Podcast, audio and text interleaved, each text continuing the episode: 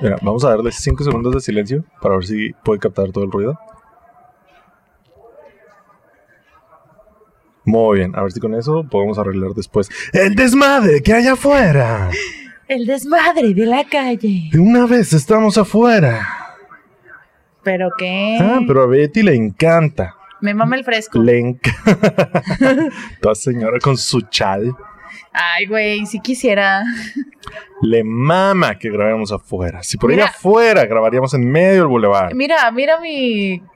¿Cómo se llama? La, la, la mecedora, güey. Güey, la mecedora. Eh, La mecedora está cool. Eso sí te lo voy a dar. Te lo voy a dar. Mecedoras. Y en el fresquito, güey. Yeah. Mecedoras. Yeah. Sí, Sí. claro que sí. Claro que sí. Sí.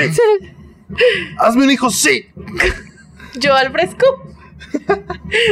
What the fuck? Escucha, escucha. Lanza, lanza, lanza, lanza.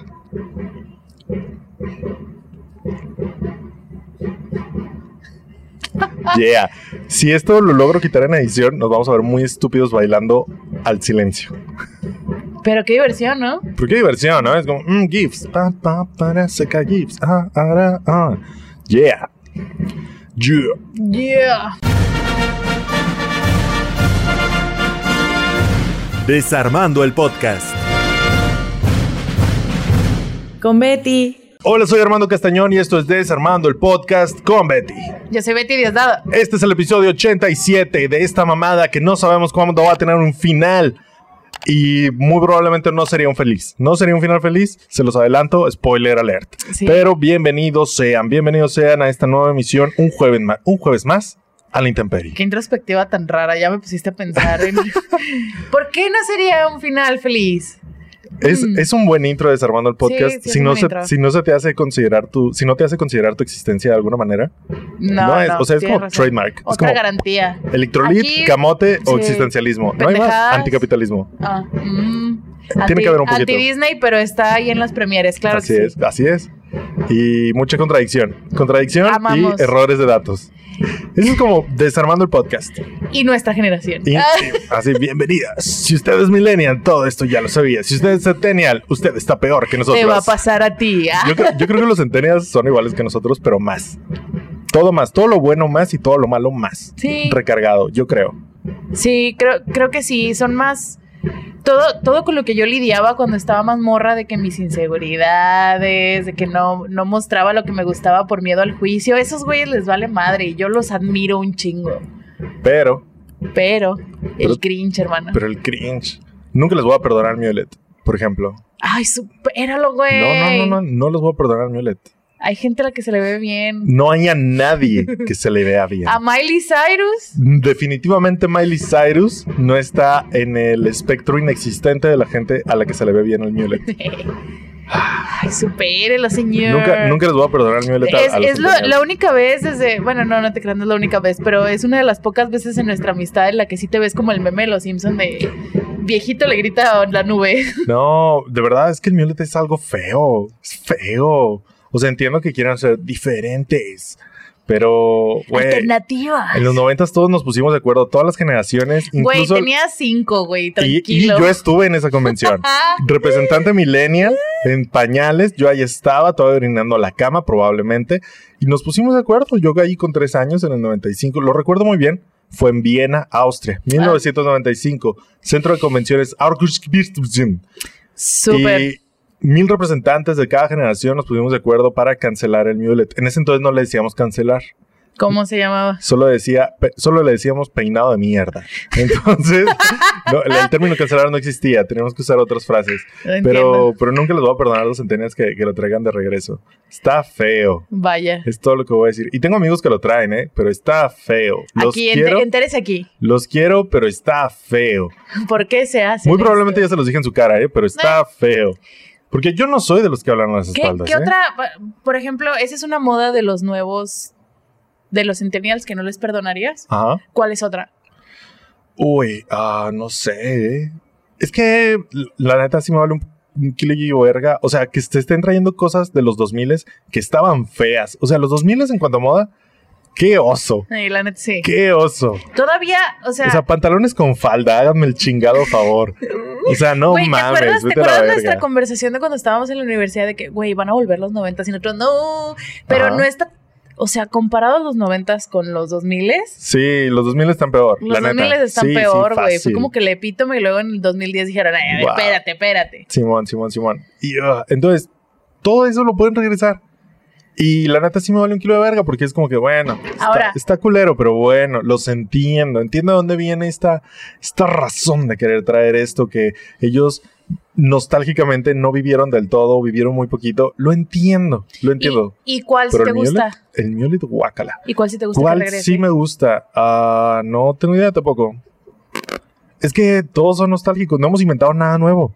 Eh. De los, desde los 2000 no hemos inventado, bueno, desde, lo- desde el pantalón con falda. No, Eh. desde principios de los 2000 no hemos traído nada nuevo a la moda a esta generación. Valemos verga. Y como yo soy cero Eh. nostálgico, no, no me late, ¿sabes? No, no hay algo que digas a huevo, a huevo, a huevo. No. ¿Somos unos cuadrados acaso? Somos unos nostálgicos. O sea, ca- cada cinco años cambiamos de década. Pues sí. Y en chinga, ¿eh? En chinga. eh, estamos llegando a la aceleración de la asimilación de la cultura pop de otras, de otras generaciones y se va a acabar y tampoco va a ser un final bonito. Tampoco va a ser un final No. bonito. Está bien raro, ¿no? Porque ya vamos en los 2000. Sí, En cinco años ya vamos a ir en los 2010. qué Y en el 2030 ya vamos a ir en el 2020. Entonces, para el 2035 ya vamos a ir en el 2030. Y ahí Ay, se va a acabar. it. Solo ahí se los dejo, ¿eh? Solo ahí se los dejo Vamos haciendo a ser cuenta unos rápido, viejitos ¿eh? amargados. Ay, qué Jamás les padre. perdonaré que regrese el pantalón a la cadera. Qué asco. El pantalón a la cadera. Qué asco. Wow, también está así como heavy. Heavy. El pantalón bombacho, güey. El pantalón bombacho, Dios, cómo odiaba el pantalón bombacho.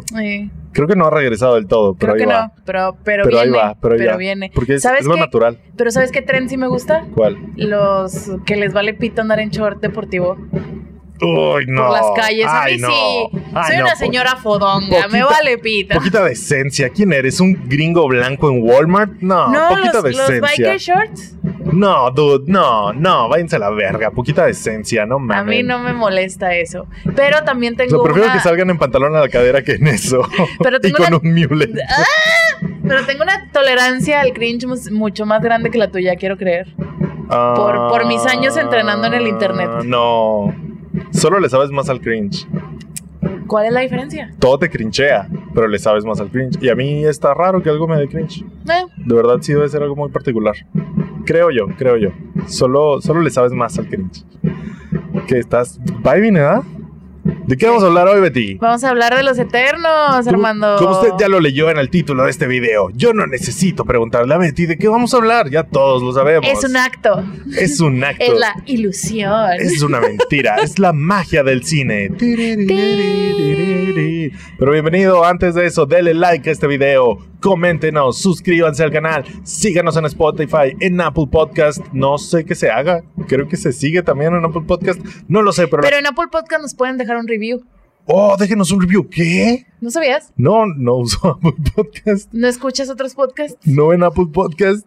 O- Este, wow, Bueno, déjenos un review. Y tengo iPhone, ¿eh? O sea, wow, déjenos un review, por favor. ¿Qué? No sabía eso. Déjenos un review, estaría genial. Ya lo voy a leer, ¿eh? ya lo voy a buscar. Ni siquiera sé cómo está nuestro güey, perfil en eres Apple el Podcast. único que utiliza en esta, En este en esta ¿eh? mesa, eres el único que, que utiliza iPhone. Me sorprende que no supieras. No tengo idea. Este, es que no soy Mac Boy, no soy Apple Boy. La verdad, no. Solo tengo un iPhone. Y ya. Este, qué padre. Sí, déjenos un review, estaría chido. Síganos en Spotify, suscríbanse al canal y síganos en todas nuestras redes sociales porque subimos cosas chidas. Si usted viene de TikTok, muchas gracias. Si usted viene de Facebook, wow, ¿cómo lo logró? Guau, ¿qué? Pero gracias. Pero gracias. Si usted viene de TikTok, hola, familiar. Ah, familiar nuestro. Y si usted viene de, viene de Twitter, ¿qué? ¿Cómo lo hizo? ¿Qué logro tan más grande? Primero, ¿cómo salió de ese oscuro Primero, lugar? ¿cómo salió de Twitter? Primero, segundo, ¿cómo nos encontró? Tenemos como 12 seguidores. Y tercero, wow, qué logro. Qué logro. Usted es el, el- el escucha del mes. Felicidades. Este, muy bien. Y ahora sí, vamos a hablar de Eternals. Los Eternos. Eternals. Que La no, lo, que no los tradujeron, ¿verdad? En español. Nada más le, dijeron, chingue su madre, Eternals. Sí, y fíjate que eh, está muy raro. Yo, yo estoy acostumbrada, por ejemplo, los, la de Avengers, la de 2012, la Ajá. película. Esa todavía me acuerdo que la promocionaron como Los Vengadores. Y luego hicieron como, esa fue la única que llegó aquí como Los Vengadores. Si no me equivoco, Ajá. o si no me estoy haciendo ese, ¿cómo se llama ese suceso de que tú pensabas que era una cosa pero nunca fue esa cosa? El Bernstein, Bernstein. No, no tengo idea. El efecto Bernstein, el de los, ya lo habíamos platicado en un episodio. X. ¿Qué? ¿Me está pasando ese efecto con la vez que No. hablamos de ese efecto? No, no me acuerdo, la neta. Bernstein, O sea, Ber- a ver. es, de, es de los ositos, Berenstein. No tengo idea de qué Los hablas. osos. Era tu otro podcast. No, es, se le llama así a un efecto de que tú piensas, toda la vida estás pensando que a lo mejor el loguito del Monopoly, Ajá. el señor tenía un monóculo. Ajá. No, no tiene monóculo, pero tú te creaste ese... O sea, como un efecto Mandela. es que no sé si es el Mandela. El efecto Mandela es cuando todos creen que algo pasó y en realidad No pasó. no pasó. Ah, o sea, bueno, la mitad de la población sí, la, la mitad no. Supongo que sí. Bueno, no sé, pero ya después, des- en Era de Ultron, Infinity War y Endgame, ya es como que Avengers, Claro, Iron Man, o sea, Claro. ya dejaron de traducir cositas y los English washearon. los English washaron aquí. Porque pues estamos aquí a abajito Aquí a del la- aquí a la gabacha, vuelta. aquí, aquí a la vuelta, y pues toda a América dos Latina. dosis de Pfizer o AstraZeneca Sí. de cruzar. O a una de Johnson Johnson. Pero no te la puedes tomar. O sea, tendrías que ponértela. Está bien. O en frontera. X. El chiste es que no le cambiaron el nombre, como sea. Es la eh, tercera película de Marvel en salir este año, la segunda en cines, exclusivamente después de Shang-Chi, que ya hablamos de Shang-Chi. Shout out a out episodio, este chequenlo ahí, está muy chido. Y ahora vamos a hablar de esta, que si mal no recuerdo, era la gran tirada de Marvel, porque iba a salir antes, la dirigió Chloe Zhao, que es esta, esta directora que eh, principalmente hacía indie. Ajá. Y eh, esta película iba a salir antes de la pandemia, eh, antes de que Chloe ganara su Oscar. ok. Entonces era como Iba a que- salir antes de que ganara. Sí, iba a salir en Oh, noviembre de 2020, Apenas. apenas, y casi a la par que la película que le hizo ganar el Oscar, que fue Tierra de Nómadas. Entonces, traían así como que yo recuerdo todo este aparato comercial de que Chloe Zhao, la que va a ganar el Oscar, está dirigiendo esta Ahora, película. ¿Tú crees que si no hubiera habido como pandemia y COVID, Chloe Zhao hubiera ganado el Oscar? Creo que sí. ¿Tú crees que sí? Sí. O sea, fue un año muy flojito. Fue un año flojo porque pues obviamente, pero eh, a la academia le urgía reinventarse Y esos fueron los Oscars que utilizaron para reinventarse. Fue la vez que hubo más, es la primera mujer eh, de color que gana el premio de dirección y apenas la segunda mujer en toda la historia de los Oscars sé. que gana el Oscar a Mejor Dirección. Y aparte fueron los Oscars en los que hubo más eh, nominados de color en las, eh, en las, no, pues lo- las nominaciones de, ac- de actores y de actrices y todo, en, los principales. entonces, ellos ya sabían que a lo mejor pensando mal que se venía el rating bajo y dijeron, en esta que no nos van a poner atención todos, vamos a meter toda la, Toda la agenda. toda la agenda. No quiere decir que estén mal, a mí me gustó mucho la película y eh, Chloe Zhao es muy buena directora. No es mi favorita de ella, ajá, Nomadland, la co- por la que ganó el Oscar. Pero todos los actores dieron, que nominaron, que en su mayoría eran de color, eh, hicieron muy buen trabajo. También. O sea, que haya agenda no borra que hicieron muy buen trabajo, pero tampoco borra que fue un año muy flojo. Fue un año muy flojo.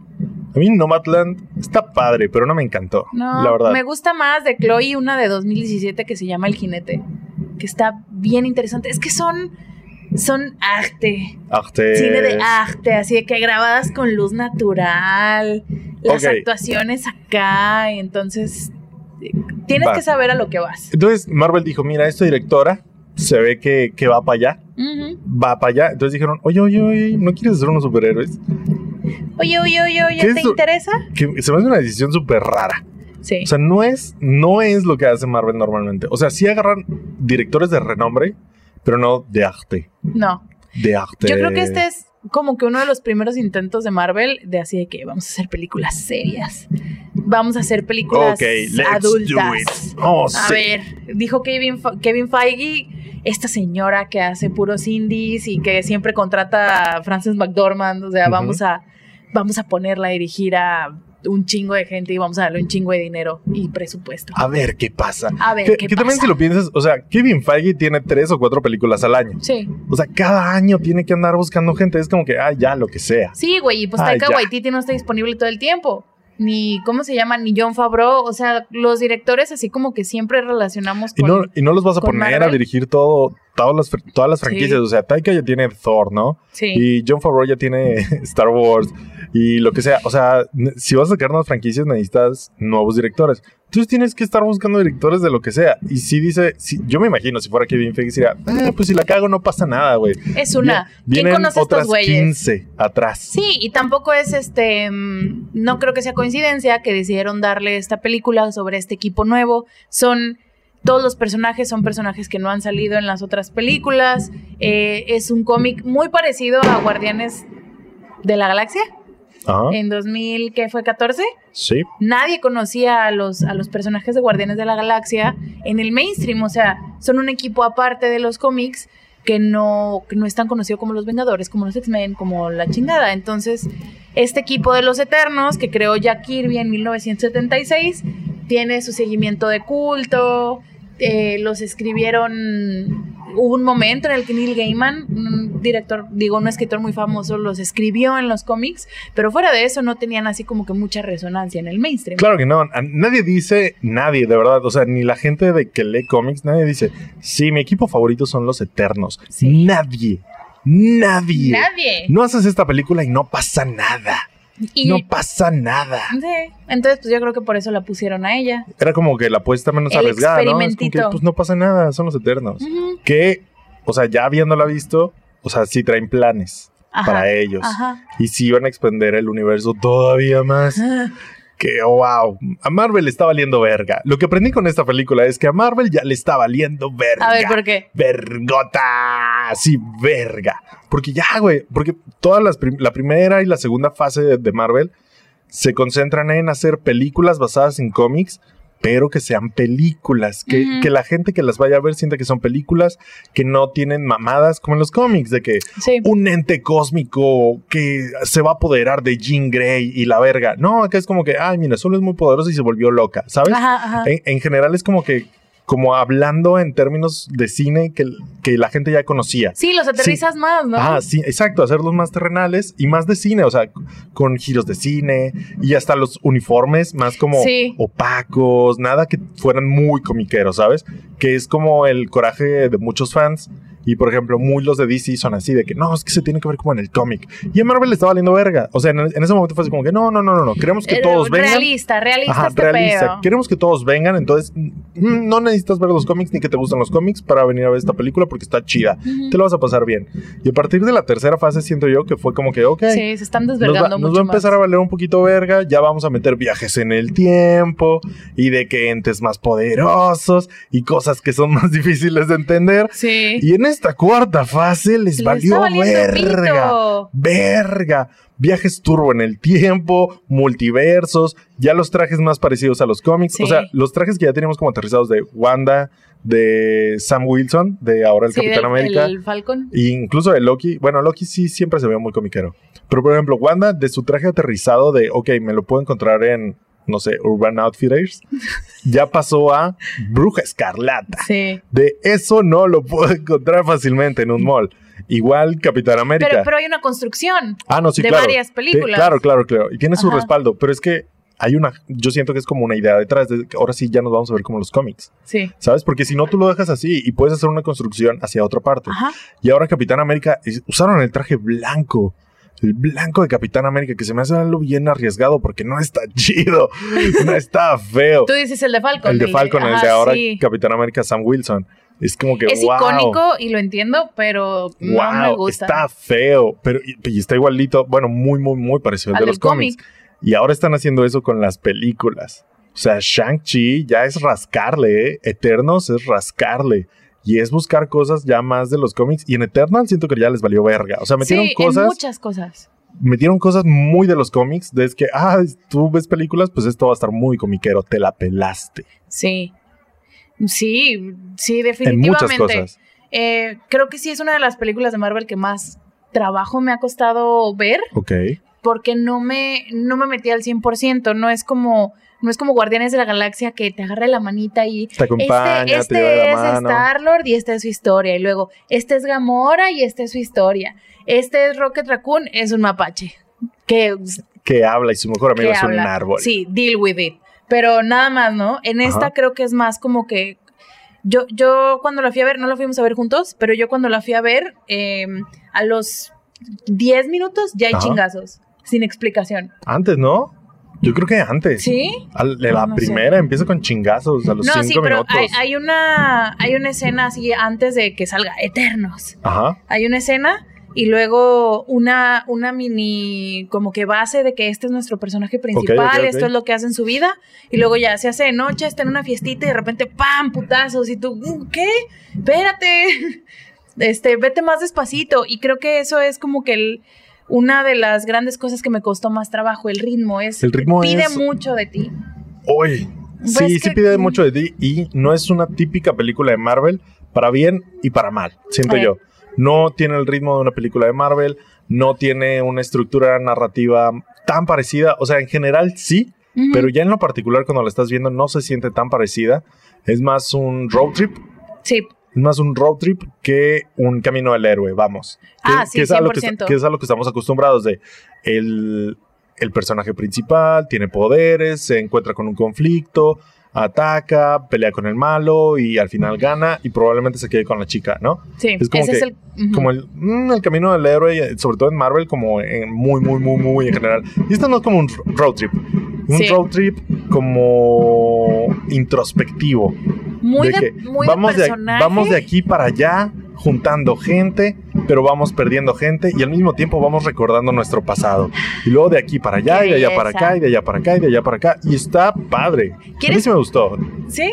¿Quieres, ¿Quieres contar así más o menos de qué se trata y luego no decimos, la criticamos sin spoilers y luego al final decimos un chingo de spoilers? Yo creo que ahorita vamos bien sin spoilers, ¿no? Y avisamos cuando Sí. vayamos a empezar con spoilers. Sí. Va, va, va. va. Entonces, básicamente, la, la trama de la peli son todos estos como, mm, pues como aliens que se llaman los Eternos, que vienen del planeta Olimpia, Ok. que son un equipo que mandaron los celestiales, que son así como que, como dioses del universo, Como seres ancestrales. seres ancestrales responsables de la vida inteligente en, el- en el universo, que son los celestiales. Esto sale en los primeros cinco minutos. Toda esta En la, información. en la voz en off te la, te la cuentan, ¿no? Entonces somos los celestiales y nosotros creamos es, es a... un texto, ¿no? Sí. Es un me texto muy a la Star tanto Wars. Star Wars. Es muy. Empezó y luego sale, sale un texto así que va haciéndose para arriba como scroll. No igual al de Star Wars, porque pues obvio no se van a meter ese Ajá. pinche golazo, pero este se va haciendo así como Claro, para arriba pues, y yo, ah, Como Dune. Duna también empieza así, con un texto. pero es una frase. No, empiezan con lo de la especia. De que en el planeta no sé Simona. qué verga existe la especie de no sé qué verga que sirve Sí. para no sé qué verga. Pero yo, está yo más no soy, como que yo no soy fan de ese recurso, eh, les voy a ser sinceros. Si tienes que poner un texto al principio para explicar algo, es que algo te faltó en tu película. Sí, no lo explicaste tan bien. Pero, pero pues ni modo, ¿no? Es, lo que, es, es lo que es. hay. Si, si hay algo que tienen que saber antes de ir a ver esta película, que pues yo creo que si están aquí es porque hola, están pensando en ir a verla o ya la vieron. O les gusta el chisme sin contexto. que se aprecia. se aprecia, Yo lo se- respeto. se agradece. Ajá. Entonces, si ustedes están pensando ir a ver esta película, esto es lo que necesitan saber. Dura mucho.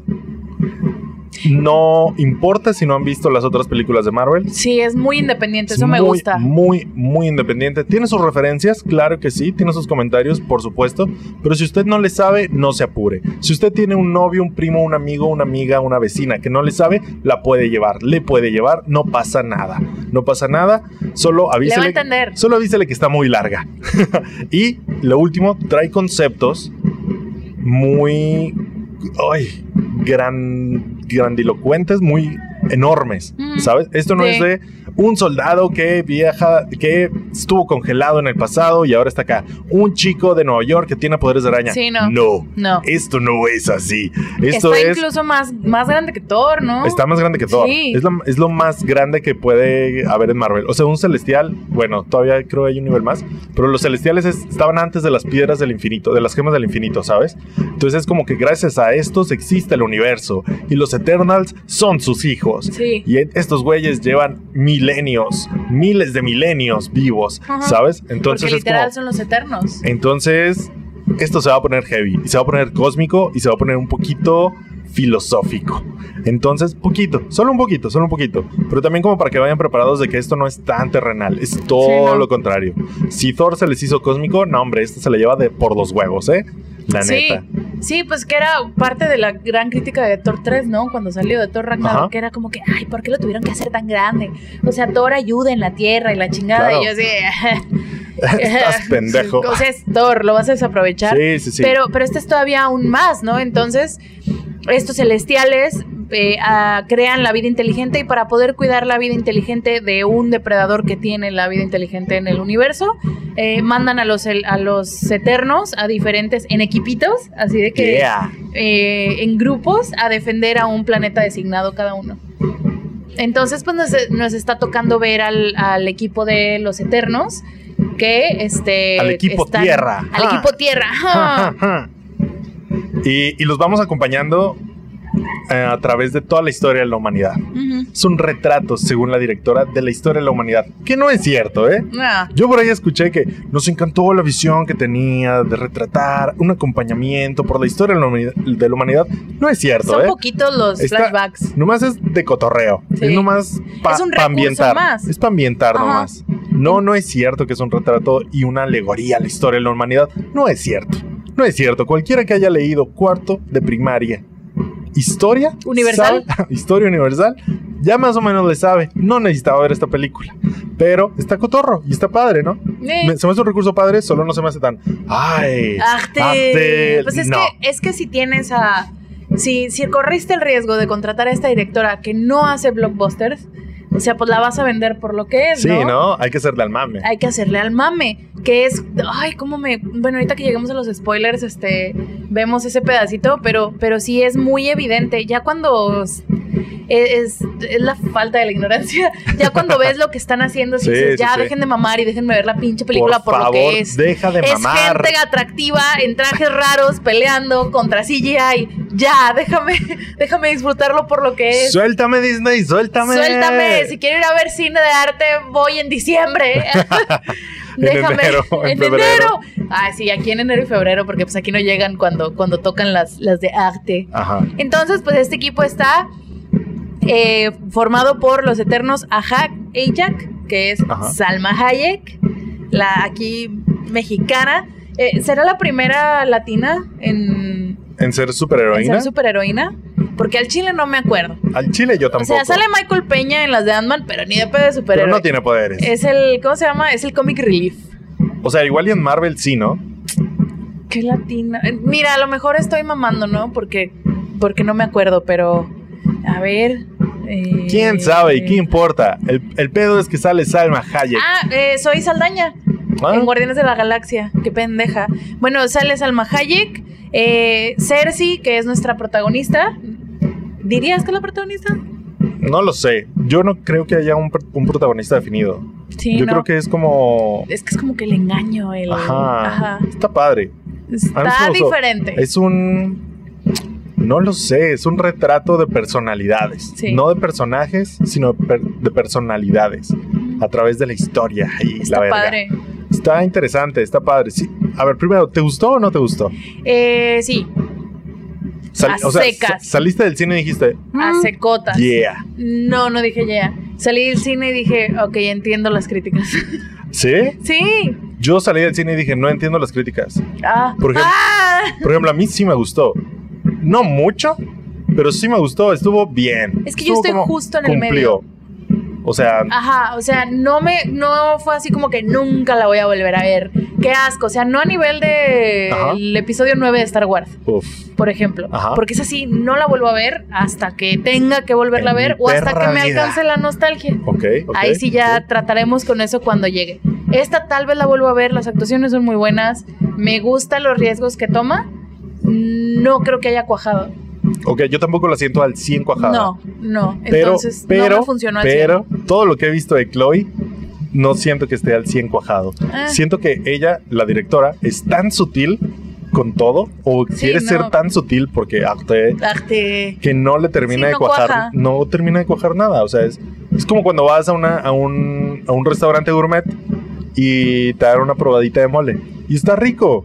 Pero es no, una pero no te probadita de llenó, mole. Pero no te llenó. Así, Así siento que es. Sí, es como que, ah, y si chido. tienes, y justo si tienes ese problema con, con su cine independiente, pues claro que lo vas a tener si estás acostumbrado a otro tipo de cine en el Súper sí, blockbuster. Súper sí. Entonces, Ahora, entiendo. De ahí, de ahí a que traiga 50 o cuánto trae en Rotten Tomatoes. 48, No güey. mames, o sea, Es no. la película menor rankeada en la historia de la crítica de las 26, 27 películas del universo cinematográfico. La neta, no.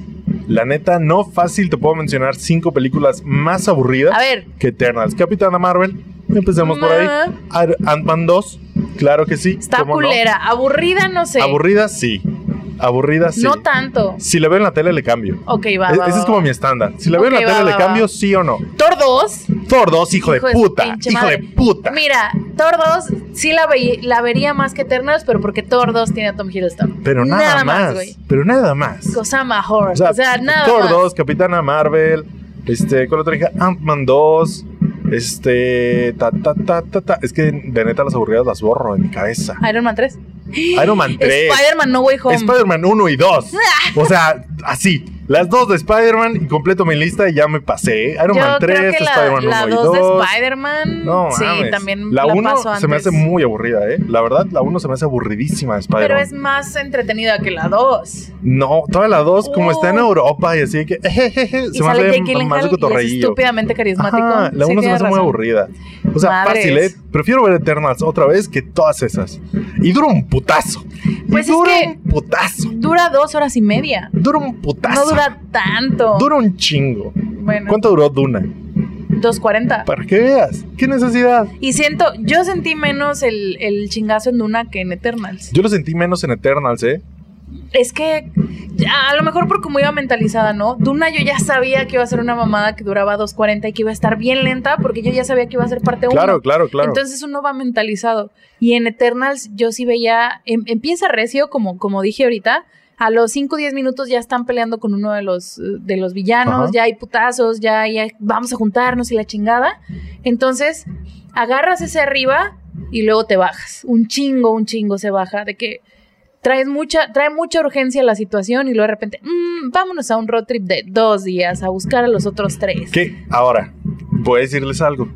Esta directora de arte tiene un particular gusto por Ajá. las tomas en amanecer y o atardecer. Sí. Con el sol bajito, tan bajito que se ve en la cámara, que está a punto de ocultarse en esa montaña. Sí. Entonces, no hice la cuenta, pero si la vuelvo a ver, lo voy a hacer. Si esa es la cuenta de todos los momentos que pasan en amanecer o Sí son un atardecer, chingo, sí son un yo creo que chingo. esta película fue en un lapso de un mes, güey. un mes, porque no puede haber tantos amaneceres y atardeceres en un solo día, ¿sabes? Sí, tienes O sea, razón. Es un putazo. No, pero muchos son en flashbacks, güey. No, no, vete a la verga, ¿no? Sí, es- son varios en flashbacks. Simón, sí, sí. Y aún así yo creo que dura un mes. Bueno, ponle 15 días. Toda esta historia fueron 15 días. Porque no mames. No puede haber No tantos. mames. En tres días. No, son seis. Son seis días, creo. No me acuerdo. No güey. tengo idea, güey. O, O sea, sea- se los voy a contar, ¿eh? Al chile sí se los voy a contar. Sí. Ahora, está muy bonita. Sí, se ve muy para la fotografía. Pero la neta, para la tercera vez que repite el mismo recurso, a mí ya me cansa. Y luego los proyectores de Cinépolis están culeros. Están y culeros, no se ve bien. Y no Están se ve bien. Entonces se ve la luz así bajita, güey. Apenas le Lo alcanzas a ver algo lo en que la decíamos cara. con Duna, güey. Claro. O sea, no puedo ver los pinches gusanos, no puedo ver a Richard Madre encuera- encuerado, güey. Ajá, ¿Qué? de ¿Pa- hecho. pa' qué? ¿Para qué voy? qué? ¿Para qué voy? ¿Para qué? ¿Para qué? Eh, vale la pena eh, mencionar que es la primera de las 20 chingos de películas del Ajá. universo cinematográfico que tiene una escena de sexo. Wow, y un beso Ahí. homosexual. Y un beso homosexual. Y un beso homosexual Bien interracial. Eh, Eh, bien sí, ahí. sí. Bien ahí. Yo estoy al 100. No siento que siento que estuvo más forzada la pinche escena. ¿De sexo? ¿De sexo? Sí, Que- fácil. Que Sí, el beso homosexual es, Yo quedaba. dije, sí, quedaba ahí al 100 porque es parte Sí. del desarrollo de los personajes que creo que está bien hecho. Estaba súper En bien. algunos, en algunos. Mm. Hay otros que están bien. Ah, y este es su jale. Adiós. sí, sí, sí. Está, están unos muy abandonados. Abandonaron nomás, yo creo a dos, ¿no? Yo creo que. ¿Cuántos son? ¿Seis, siete? Uno, dos, tres, cuatro, cinco, seis, siete, ocho, nueve, ¿Qué? diez. ¿Qué? Son diez eternos, vete a la verga. Vete a la verga. Son diez ¿Cómo que eternos, güey. Son No, diez. no, no pueden ser diez. Ajax, Cersei, Icaris, Kingo, Sprite, Fastos, Macari, Druid, Gilgamesh y Tena. Vete a la verga. Son 10, güey. Y nunca aparecen. Es que también utilizan, creo que fue algo inteligente que nunca. Nunca están Nunca todos. están todos. Esto está padre. Eso está padre porque manejas mejor. Pero aún así, con ese recurso, no, no exploras a la mitad también. Yo creo que sí, ¿no? Yo creo que nada más nos abandonaron unos dos, tres. ¿A quién crees que abandonaron? Por ejemplo, a la velocista, Macari. Macari está medio. A ella sí no, bien de hubo, no huevo. hubo sí, no, no. Sprite. Yo creo que Sprite tuvo un poquito más. Sí, pero de todas maneras, para el rol que. Para el rol que tiene, Ajá. para la importancia que tiene la historia, si hubiera sido de que, pues, dale un poquito más de Mm, importancia, dale una escenita diferente, no sé. Tal vez. Tal Eh, vez. Gilgamesh, Gilgamesh, nos lo abandonaron un poquito. Todos tienen lo suyito, excepto Macari. Todos tienen, yo siento que todos tienen lo suyito de- en algo, menos Macari. Nomás ella así como que, corro, soy chida y no hablo. sí, Ya, ajá. y ya, y ya. Pero pues sí, Todos los demás tienen lo suyito y luego ya sería como otros tres o cuatro, como de que tienen lo suyito y luego ya otros, los otros cuatro, cinco que ya están más desarrolladones. son un. ¿verdad? Son un ¿Cuántos- vergo, ¿Cuántos güey. No mames, eran? yo creo que, yo creí que eran siete, seis. O sea, no mames, son un Son chingo. 10, güey. Y Ajax también siento que está para también el rol que juega está un poquito Por encimita. por encimita. Yo creo que nomás cumplió su función y ya. Sí, también. Eh, entonces, Sí, sin embargo, no siento que esté malo porque son un chingo. O sea, sí teníamos que centrarnos en Sí. algo. O sea, son un chingo y se agradece que a cada quien le hayan dado lo suyito, excepto a Macari, la Sí, chica que, que- corre rápido. qué triste, porque también siento que él tiene mucho carisma la actriz. Sí, sí, Ahorita sí, y te, se nota, déjame ¿eh? te digo cómo se llama, porque es la primera también. O sea, que hay muchos primeros. Ah, bueno, pero lo que iba es que está bien de a gratizote la, la escena de sexo. Sí. Yo pasó y yo, es neta. Tanto que la pinches anunciaron, güey, la pusieron en los titulares, la tuitearon, la chingada, y yo, es esta. Ok, va, perfecto, para nada desperdiciada. Y luego en el pinche atardecer, güey, yo, ah, ¡No se ve ni madre! mínimo que se vea, verga. ¿De quién es la culpa, verga? ¿De la directora o de Cinépolis? Ah. Los dos. La, la persona que interpreta a Macari se llama Lauren Ridloff, que es una actriz eh, nacida sordomuda. Wow. Ujú. Bueno, nacida sorda y es la primera eh, persona eh, sorda que aparece en una de las películas. Yo siento que lo hace del bien. universo Lo hace bien. O sea, su personaje no daba para mucho y lo hace bien. O sea, Pero ella es muy se, hace, carismática. se hace recordar. Ajá. Se hace recordar ella. Sí, eh, y, es, y eso creo que es muy importante con los Eternos, porque donde no les puede ayudar así como que tanto la historia que estén Ajá. tan eh, Que sean un chingo. explorados, Que son un chingo, chingo, para que empezar. donde no están tan explorados ellos por el guion, los actores ahí es donde entran al quite. Y creo que todos están muy Todos bien. están muy bien, ¿eh? Todos están muy bien. Todos los 10. el equipo de fútbol entero está muy bien. El ¿eh? equipo de fútbol sin el portero no, no, están no, al es que 100. el portero es el humano. Los Ah, Kit 11. Harington. Los 11. El 11 ideal. el 11 El ideal. 11 lo hace muy bien, ¿eh? Todo el 11 Están- lo hace muy bien. Incluso Kit razón. Harrington, que tiene como tres líneas. Sí, saludos. Lo hace muy Saludos a Jon Snow. Te amo. Este, lo hacen bien, ¿eh? Todos, Sí, ¿eh? todos están nadie, muy bien. nadie. Y creo que también ahí entra como que lo el valor de la directora. Ella es muy buena escogiendo actores. Ah, Ok. y para, bueno, de, de las películas que le he visto aparte de estas, de esta, eh, los actores son como que lo que mejor le resulta. Sí, sí, y en esta queda también. Eh, y creo que justo donde no... Es que es muy equilibrada. Donde, donde empieza a, flanquear, a flaquear así de que empieza a caerse del guion, del, del desarrollo de los personajes, Ajá. ahí entra otro, otro factor a, a resanarle. Claro, claro. Entonces queda muy, Es- muy balanceado y muy planito. Estoy medianamente de acuerdo. No, yo no la siento tan plana, pero sí la siento como bien librada. Bien librada. Bien librada, así como que le, le mandaron un pinche balonazo, pinche bote así Así culero. de que- Y lo bajó bien. Sí. No metió gol, pero lo bajó bien. Sí, yo siento, justo, siento que es como un partido. Ahorita que ya estás en la analogía, la, analogía del fútbol, yo siento que es de esos empates que no saben feo, güey. Sí, ¿no? Peleado. Un empate chido, Ajá, ¿no? Un empate chido. De ida y vuelta, de- un empate de ida y vuelta. Sí. sí, Los dos sí. estuvieron ahí, nadie marcó gol. Y la pero- película, así como en la tabla general de Marvel, yo siento que es como de media tabla. Media tabla bajito, Mm, pero no de descenso. No entra de descenso, sí, Ni de pedo, definitivamente ni de no. o Pero sea- tampoco es de. No, ni de pedo va a la Champions. No, no, no, no, no, ni de pedo entrar a la Champions. No, no, no, no, no. Ahí está Capitán América De- 2 y nada más. De ah. media tabla bajito, o sea, el, no sé. no sé, un equipo, Tijuana, no, en Tijuana le va bien. No sé, no, no pongan ejemplos de la Liga MX. Esa mamada no, Eh. cada año cambia.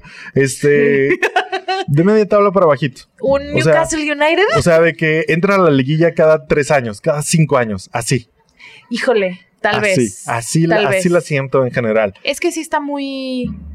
eh, Es que justo es eso. Creo que no sé a qué se a qué se deba. A este choque de del género contra los realizadores Ajá. O, o a que bueno eso es lo que me Yo- hace más Yo creo que es más un, sentido un experimento, o sea, fue un experimento totalmente porque es un chingo de gente, son personajes cero conocidos, son temas bien complicados de explicar. Sí. Y luego aparte poner una directora que viene del indie, de ganar el Oscar, que viene haciendo cine súper diferente a lo que estamos acostumbrados de ver en Marvel.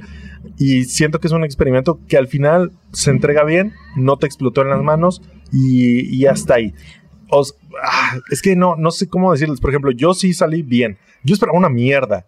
O sea, yo la verdad esperaba una mierda. es que creo que Mierda. creo que también ahí es donde diferimos yo yo es- yo entré con todas las expectativas de defenderla así de que no claro que no Chloe Shao por supuesto que no, y sale Salma Hayek, y sale Gemma Chan. A mí me gusta mucho la actriz que hace Gemma Cersei, Chan, que wow. es Gemma Chan.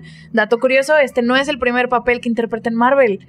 Ella salió en Capitana Marvel como Minerva, una miembro de los Star Corps, ¿cómo se llamaban?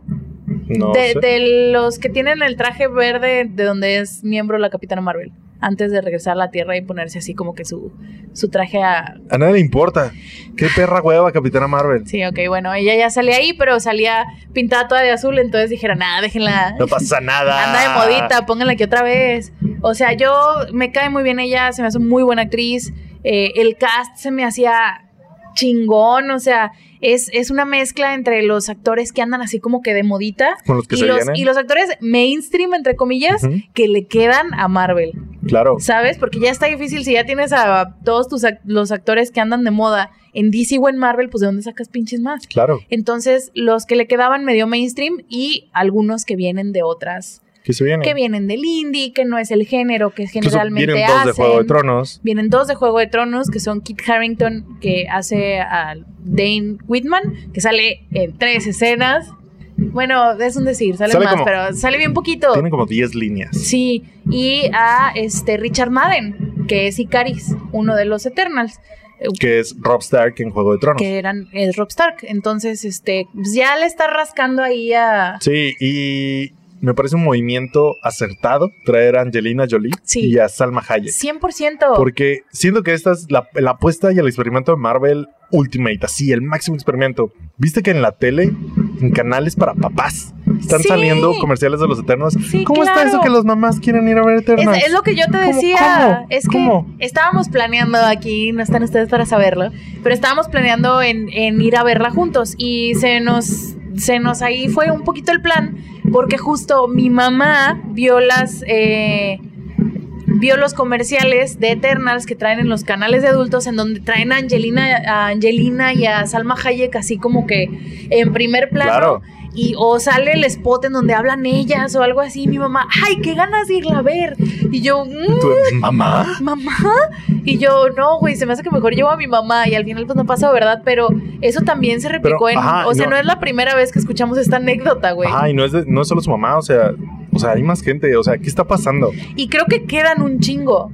Yo siento que las dos lo hacen muy bien, quedan en Muy sus bien, papeles, todo sí. chido, Y- perfecto. Y, creo que eh, se hizo viral hace poquito una entrevista con Salma Hayek de Ajá. que esto de la representación, de lo que significa, como ella, ser una mujer de más de 40, que en Hollywood ya, o sea, tienes 40 y ya eres una Ya venerable anciana. Ajá. O sea, ser una mujer de más de 40, es ser una mujer de color, que no, que el inglés no es tu primer idioma, o sea, todo esto y que te consideren para ser la líder de este equipo, que es el, el papel que juega ella, es este, se hizo muy viral esa entrevista por, por la reacción de Salma, ¿no? De que como que todo le llegó y la importancia que tiene este movimiento.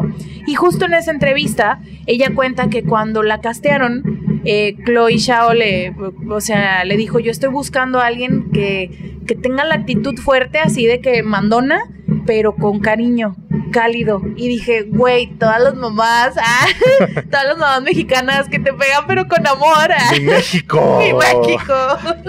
o sea, y, y- y justo así, o sea, están muy bien casteados todos los, los miembros del, o sea, los 10, güey. Creo Sí, que sí, sí. todos quedaron Todos y, bien, ¿eh? y les haya tocado bien el guion o no, le sacaron lo más que pudieron Claro. sacarle y un poquito más. Y ahora, no todos sobreviven. Ya, ya empezamos con Ah, spoilers, ¿no? Bueno, sí, antes, ya vamos antes, antes, más allá de la mitad. antes de Ah. lo de Salma, yo vi de todo en ese video, ¿eh? Vi gente tirándola por hacerse la víctima y, es que y sí es, sí la señ- sí latinidad. es muy señori. Sí es muy Sí. señora.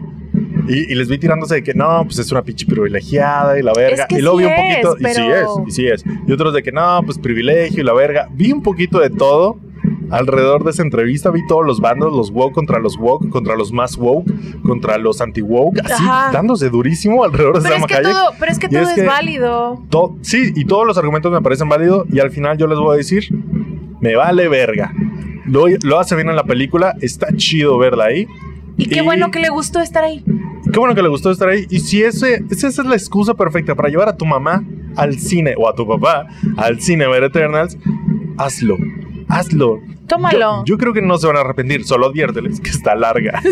Solo adviérteles que está que larga. hay una escena de sexo. Ah, tal sí, vez, Incómodo. tal vez, Yo te mm, advierto ahí. mm. Va a ser un poquito incómodo si Tal vez es incómodo. Sí, güey. hasta ahí. Y Sí, bien, yo entiendo. Es que todo es verdad. Puede ser verdad que Salma Hayek es una súper privilegiada, porque lo es. Lo es. Está casada con un aristócrata No, no, no. francés. es hija de un magnate Sí, libanés. O sea, exacto. Siempre Nunca ha tenido le- varo, nunca le ha nunca faltado le ha nada. faltado trabajo, nunca le ha nada de lo que quieras. Pero también puede ser cierto que le emocionó un chingo estar ahí. Por supuesto. y por ser supuesto. y, y que la consideren a pesar de o sea aunque sea la persona más privilegiada en, en- en- entiendan que en Hollywood está cabrón güey Sí, o sea sí, puede sí. ser el puede ser el latino más privilegiado en la historia de la vida pero si no entras en los estándares en el momento correcto de Hollywood vale madre Claro, claro, claro. vale madre y está esta onda de la visibilidad que está muy presente en esta película y creo que también sale bien Y yo, yo creo que hay que entender que también es algo de moda. sí, Pero está de moda porque se consume y vende. sí. es Vende- bueno creo que sí bueno, no, no sé. yo, yo o sea, creo que sí, sí, no, sí, sí, sí. pero sí, bueno o malo Sí está bueno, pero hay que, ver, hay que ver esto desde donde viene, que es el capitalismo. Eh. Si vende, lo hacemos. Entonces nosotros estamos haciendo que esto venda y hasta ahí. Hay que verlo de esa manera. Todos somos parte de este sistema y deja a la pobre Salma Hayek. Lo hace bien en Eternals. Ya, chinga tu madre, déjalo en paz. Sí. Ahora empezamos con los spoilers. Sí, spoiler. Los spoilers, muchos se mueren. Muchos, se, mueren. De- Empezando. De, los 10 quedan, ¿qué te gusta? ¿6? Que- ¿5? No. A ver, Cersei, Kingo, Sprite, Fastos, Macari, Druid y Tena. Quedan siete, güey. Ah, 3 se, mueren. mueren tres. 3 se mueren. ¿Cómo que nada más se mueren 3? Sí, bueno, para empezar, el primer gran shock de la película fue que van a buscar a Salma Hayek después de la, de la Es primera chinga. Todos los niños van a buscar a su mami y está muerta. Sí, llega de esta muerte. Yo, ¿qué, güey? No mames, cabrón. ¿Cómo que nada más salió en dos escenas? Chinga tu madre. y ya, sí, o sea- Y sí, de hecho, acá, acá a mis ojos me dijo: Hola, que. Oye, oye, no que era la protagonista. Y le dije: No, te dije que era la líder, no la protagonista. Pero no te preocupes, ahorita salen otros Y- flashbacks. y sí sale más, Y está pero muerta. flashbacks, güey. Y está muerta. Vámonos, 10 minutos. Chingue su madre. Órale. Y sí, luego- me, me saqué de pedo cabrón. Ese fue como que mi primer saque de pedo. Duele, ¿no? Sí, duele. Porque Hubiera dije, estado padre ver más. No, Salma. No. O sea, como que verla en tiempo real es diferente. Sí, o sea, claro. que, que esté ayudando en la continuidad Ah, de. claro, claro. Porque, por ejemplo, también todas las muertes siento que calan menos la última. Sí, no, por la última la no. de Gilgamesh, también fue así como que no, güey. No. Siento que se toman el tiempo lo suficiente para que te importe lo suficiente nada Para más que- para que cada cosa tenga su impacto. Con, con algún. el- la de Gilgamesh con un recursillo ahí medio. Todos facilones. Pues facilote, es que todo, pero- todo debe ser rápido. Sí, todo debe ser tiene que ser rápido. rápido. Son 10 personas, no mames. Sí, tenemos O sea, que empezar a reducir filas. Tienes que ir Lo rápido. que no me gustó para nada cómo lo manejaron fue que Kingo, que interpreta a Kumail Nanjiani, Ajá. te quieren hacer que es este hombre así súper valepito y Ajá. yo me voy a aprovechar, capitalista el, el- Ah, el claro, perro, claro. de que él se hizo una vida así, siendo estrella de Bollywood en la tierra y tiene varias generaciones así- haciéndole creer que es personas diferentes y la chingada. Y al final, em, no, yo sí estoy de acuerdo con el malo, pero como no quiero hacer nada, yo me voy. Y ya, güey, el, el güey se va al tercer acto y yo, Yo, yo siento, y sí, sí, sí también lo escuché, que no les gustó, que no, que no participara. Y yo siento que es un poquito de, tengo 10 personas, sí, todos con claro. personales disti- personalidades distintas. Entonces son los que toman lugar, los que están a favor, los que están en contra. Entonces tenía alguien que fuera, te- tendría que haber alguien que fuera objetor. O sea, como que no estoy de acuerdo con ustedes, pero aún así no... No, voy los quiero hacer matar, nada. son mi familia. Exacto, no voy a hacer nada. Que yo lo sentí muy razonable. Es razonable, pero creo que fue muy. Fue muy fácil el recurso. Porque, crees? Y aparte, llega esta decisión dos o tres minutos después de que él está, güey, no, ¿por qué haces eso? De- es súper spoiler, Icaris es malo. O sea, Ajá. bueno, no es malo, pero está de acuerdo con que se chinguen a toda la población de la Tierra para que nazca un nuevo celestial, que es como que el gran giro de tuerca a mitad de la película, ¿no? Ajá. Que en realidad ellos no iban a proteger a la humanidad para proteger la vida inteligente, ellos van a proteger a la humanidad porque dentro de la Tierra hay un celestial que se está incubando y que se alimenta de el, el poder vital de toda la vida inteligente. Yeah. Entonces ya tiene que nacer, güey, y se van a morir todos porque va a explotar la Tierra y va a salir este esta personita del huevito, este celestial del huevito. Entonces, obvio muchos están en contra y Caris no está en contra. El de que huevo, muerte. Sí, me vale pito, el bien, el, el gran, el, El, el, gran bien, o sea, el bien mayor. el bien mayor. Entonces, este, venimos de esta escena de que, no, ya, al Chile yo siempre estuve en contra y yo maté a nuestra mamá. Ajá. yo maté a nuestra líder y todos, no chingues. Mini pelea en la, en la nave, se escapa Icaris, lo sigue Sprite y, y todos, güey, bueno, pues ¿qué hay que hacer? Y Kingo, yo estoy de acuerdo con él, adiós. O sea, pero Claro, claro, claro. no lo sé, güey. A mí, a mí, a mí me parece muy razonable. Y sobre todo el de su personalidad como liberal. Es como que Sí, lo que me convenga. sí. Mira, al final, si ustedes fallan, pues ya va con mis creencias. Pero si ustedes no lo logran, yo sigo siendo un capitalista de claro, mierda, ¿sabes? yo sigo explotando Ajá, a las masas. Yo siento que estuvo como, ok, a mí me sorprendió que tomara esa postura, pero no me disgustó. Siento que para el tono de la película, que es mucha diversidad, tengo 10 personajes, Sí. todos con posturas distintas, todos con motivaciones distintas. Por ejemplo, al final, Sprite se va con Icaris, pero pues, le vale verga todo. Sí, claro. Se va por sus intereses personales, ¿sabes? Sí. Igual, o sea, todos. Drew, y siento que muchos de estos personajes intentan mostrarte todo el matiz de, de su personalidad. Drew, que tiene un poder como de controlar mentes o Sí. algo así. O sea, pasa de, de de posible dictador a posible mesías, ¿sabes? Sí, claro. En toda la película. Entonces, Icaris pasa de el mejor soldado a un destructor, Sí, ah, sí. ¿sabes? Kingo igual pasa de el capitalista máximo aprovechador ya de la humanidad, me encanta hacer películas, Al liberal Ah, de sillón. a de liberal de me vale verga, Sí. activismo blanco, ¿sabes? Activi- Ah, Ah, entonces- el personaje de color. así es. Casi todos son de color. Cena pasa de la loquita a siempre estuvo razón. O sea, siento que es con todos los ahí. personajes mostrar como que sobre la misma línea puede ser blanco y negro y ir brincando de allá para acá dependiendo de cómo estén las cosas y las situaciones. O sea, al final nunca sabemos cómo vamos a reaccionar cuando el mundo se esté acabando, ¿sabes? Sí, tienes razón. Entonces, a mí no me sacó de pedo. Me, me gustó incluso que tomara esa decisión porque es algo que nunca no solemos ver. Mm. Un objetor de conciencia, digamos. Como que, "Mm, no, yo no voy a hacer nada. Me voy a sentar aquí a verlos, pártanse la madre. Si ustedes pierden, yo gano. Si ustedes ganan, yo gano. Mm, Eh, ¿Sabes? O sea, yo, yo lo vi bien. Yo lo vi sí, bien. está medio. Pues no lo sé, nos quieren meter en esta. Funciona en algunas ocasiones de meternos en la, en la mente de estas personas que han vivido miles, miles, miles de Claro, años. también. Que han visto un chingo de generaciones nacer y morir y nacer y morir. Claro. Entonces, ya abajo, cuesta trabajo entrar en esa lógica, pero cuando funciona y entras en la lógica y dices, ah, sí, a huevo, o sea, por una pendejada de esas no lo voy a dejar de hablar. Sí, hay, hay que tomar en cuenta que sí requiere mucho de ti la película. O sea, De para, madre. que, para que la entienda, de a madre no sé. O sea, para- bueno, para, a ir... comparación de para ir y- otras películas de Marvel, Ah, no, sí, para nada. Para ir a ver y disfrutarla y nomás, mm, nomás te requiere tiempo. Pero como para entenderla de verdad y no estarte, siento yo, sacándote de pedo por todo, sí te requiere un poquito de echarle coco, empatizar, te requiere a veces mucha empatía, como identificar cada- las personalidades y las motivaciones y entender que estos güeyes literal han estado desde el inicio de la vida en la Tierra, en la Tierra. sí, Entonces claro. ya, ya nada es nuevo para ellos. O sea, ellos viven en un mundo totalmente Está- distinto. Eh, está difícil y aparte, cada uno tiene su postura, uno de los que me mezclo con ellos, unos de los que no me mezclo con ellos, otros de me gusta controlarlos y otro de los odio, ¿sabes? Sí, o sea, todos estos espectros en los que tú podrías irte a tomar decisiones en- de acuerdo a estos escenarios. sí, sí, por supuesto. Y aparte a eso, y estamos hablando nada más de los, nada más entre comillas, de los 10 personajes titulares. Ajá. No estamos hablando de el celestial que los manda. Claro. El nuevo novio de Cersei, que Ajá. también le importa. El humano. El humano, que casi no sale. El. ¿Cómo se llama? La, el otro villano.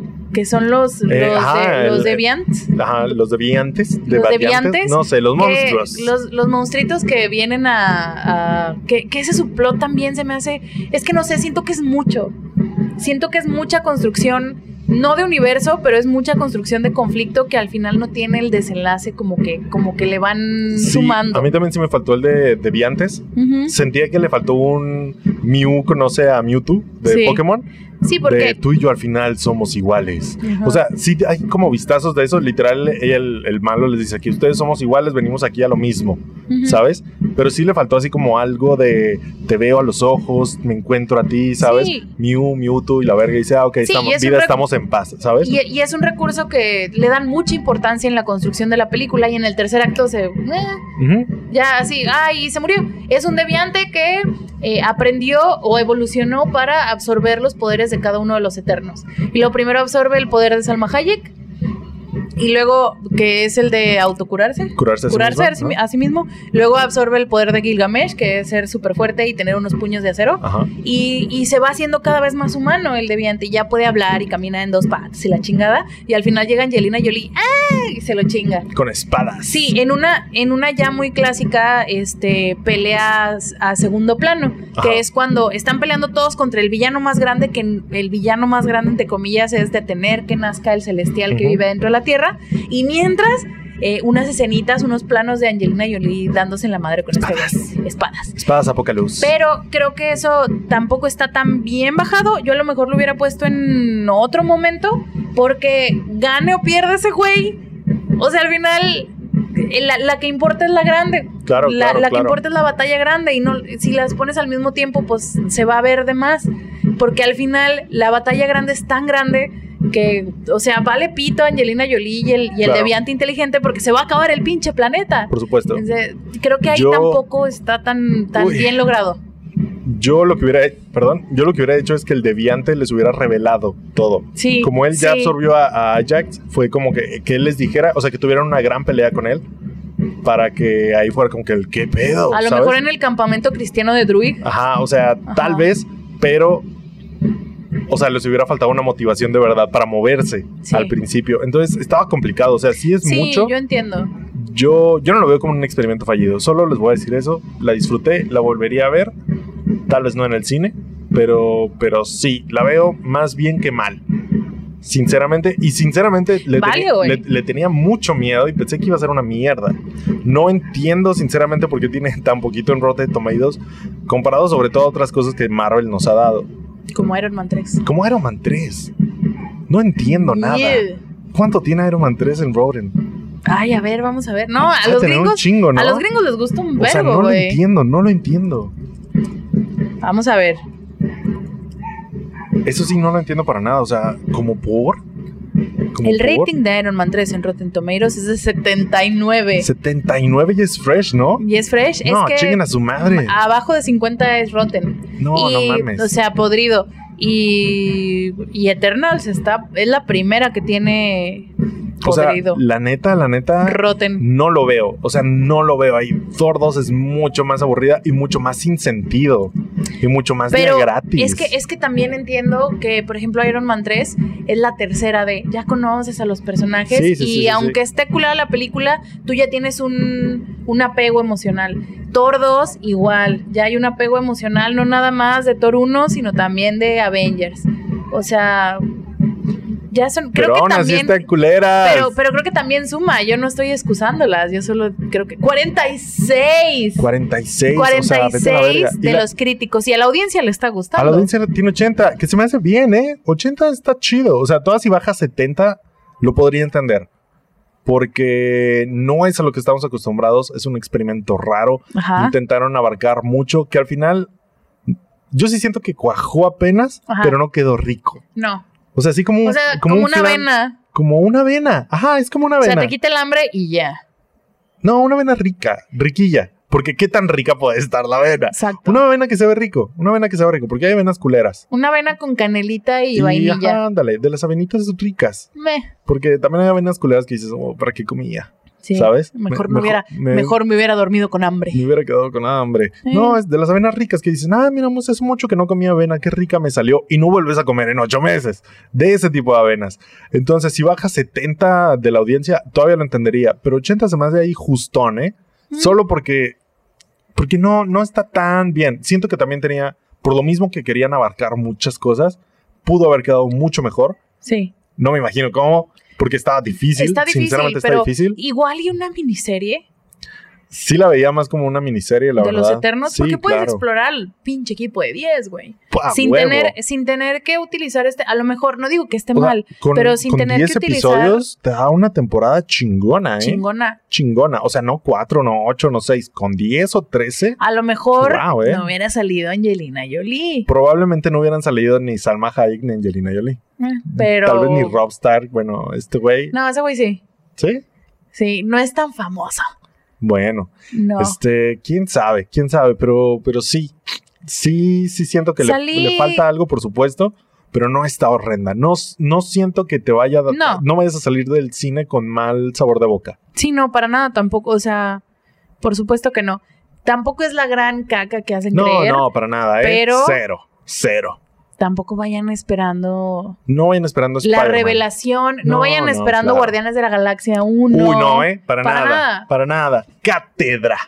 Cátedra. Guardianes de, la Galaxia. De cómo hacer que te importen personajes desconocidos. Desconocidos de la nada y totalmente extraños. Sí, entonces toma riesgos. Los personajes son, creo yo, lo más no salvable porque no está culera, pero lo más importante de la película y lo que se ve que le pusieron prioridad fue el desarrollo de los personajes. Claro. Se hizo lo que se pudo, los actores lo hacen chingón Ajá. y también lo del trabajo de los actores es mucho crédito de la directora. Así es. De Chloe Zhao, que si en algo destaca es en dirigir chingón a sus actores. Lo único, lo único, lo único que me pareció agobiante fue la fotografía. Que está bonita, sí. pero está agobiantemente bonita. O sea, son recursos repetitivos en muchos aspectos, ¿eh? O sea, Sí. no, no solo eso del atardecer, amanecer que les estaba diciendo. O sea, lo que se ve en la nave también siempre se ve igual. Eh, el- No toma muchos riesgos en cuanto a fotografía. Ujú. Siempre se va como al safe place de la directora, que no se ve feo. No se ve feo en ningún momento. Se ve muy bonito. Pero me parece agobiante y ligeramente aburrido. Ok, este, el director de fotografía es Ben Davis, Ajá. que eh, hizo la foto de Guardianes de la Galaxia, de Era de Ultron, de Capitana Marvel y de Doctor Strange, pero Pero. él está casado con la escritora y directora Camille Griffin y tienen un hijo Ok. y su hijo se llama Roman Griffin Davis, mejor conocido como Jojo de Jojo Rabbit. No mames. ¿Qué? ¡Qué hermoso! ¿Qué? Son los papás, él es... Son los papás de Yoyo. Es- Son los papás de Jojo, de Jojo Rabbit. Se llama. Roman Griffith Davis. Griffin Davis. Qué loco. ¡Qué bello! Qué loco. Sí, Yo siento que, por ejemplo, esta fotografía sí es más de Chloe. O sea, son los recursos de Chloe sí, al son 100%. los recursos de Chloe. Y creo que en esta, en este afán, se ve muy bonita, pero no se ve tan. Yo esperaba también ver algo diferente a cómo se han ido Ajá. viendo las películas de Marvel. Claro. Porque dije, ahí viene esta güey con sus colores durazno y sus colores azules y la madre. Sí, sí. Y de todas maneras tiene que verse como una película Marvel y no se complementan tan bien. Se terminan viendo igual de opacas que las peores películas de Marvel, nada más sin el contraste a negros, creo yo. Mm, sí sale curioso. Está Porque hay, hay partes como muy marvelescas. Por ejemplo, las batallas se ven muy Marvel. muy Y- yo creo que por eso escogieron un director de fotografía que, que, ya, hubiera Marvel, hecho Marvel. Para que no. Para que no se sintiera tan indie la fotografía. Sí. Porque la fotografía indie a veces agobia. O sea, hay que decirlo. Está muy bonita, pero cansa. Sí. Nomadland es cansada de ver. Sí, porque la todo ganadora utilizan, utilizan mucho, mucha luz natural, mucho color azul, todo opaco, no hay contraste, no hay negros, no hay negros verdaderos, que es uno de mis grandes pedos también con Marvel, que no hay tanto negro Sí, verdadero no, en la Marvel foto. sí tiene. Claro que sí. Sí, sí, sí. Are, are we for real? Pero tipo Sí. nivel DC, güey. No, es que nivel DC es súbele al contraste al 120. O sea, O sea- un- un lindo lugar en medio que esté entre las dos, porque los de Marvel sí de repente hay Mm, unas no que sé, está ¿eh? súper guachagua, súper No, no sé. guacheado. Las voy a meter, eh, las voy a meter al Ay, espectro. a ver, a ver, a ver, a ver, a ver. Porque Bueno, a, mí se me hace. Yo no siento que. Yo siento que sí tienen negros de verdad. No como otras cosas. Como las de Chloe Zhao. como las de Chloe Zhao, que igual sí tienen negros. Es que a veces los negros no, no son el problema. Mm. En realidad, para que se vean deslavados, a veces son el blanco. El blanco, el blanco en vez de estar a 100 lo tienes que tener a 70. Ok. Ya te hablo así como colorista. El color grading, sí. Entonces a veces no, a veces, a veces, porque si deslavas los negros, de plano se ve culero. Sí. Tienes que, si todas si lo pones en 10 va. Pero bueno, X es otra historia. Eh, ya, ya. Entonces bueno. es lo único agobiante. Ahora hablemos, ya con spoilers, de lo que representa esta película porque ya les valió verga. Sí, ya les lo o sea, verga. O sea, aparte de que, aparte de que la historia ya, yo estaba sorprendida de que ya está muy, eh, toman, se malentonaron también, así de que, bueno, y en esta va a salir un, una pinche mano de en medio de la tierra y Claro, ya. ¿qué es esa mamada? O sea, Que es algo muy de cómics. sí, 100%. Es algo muy de cómics. Porque acá, normalmente en las películas estamos acostumbrados a nada pasa y luego algo pasa y luego todo vuelve a la normalidad, ¿no? Ajá. Y acá no. Acá termina y el pinche océano Índico queda con una pinche mano y media mármol, cabeza. Ajá. Media cabeza de un cabrón en medio del mar. Y o todos, sea, ay, ¿quién sabe qué pasó? Oigan. ¿qué pasó? Las autoridades no saben nada. La, la, la, la, la. Sigamos con nuestra vida.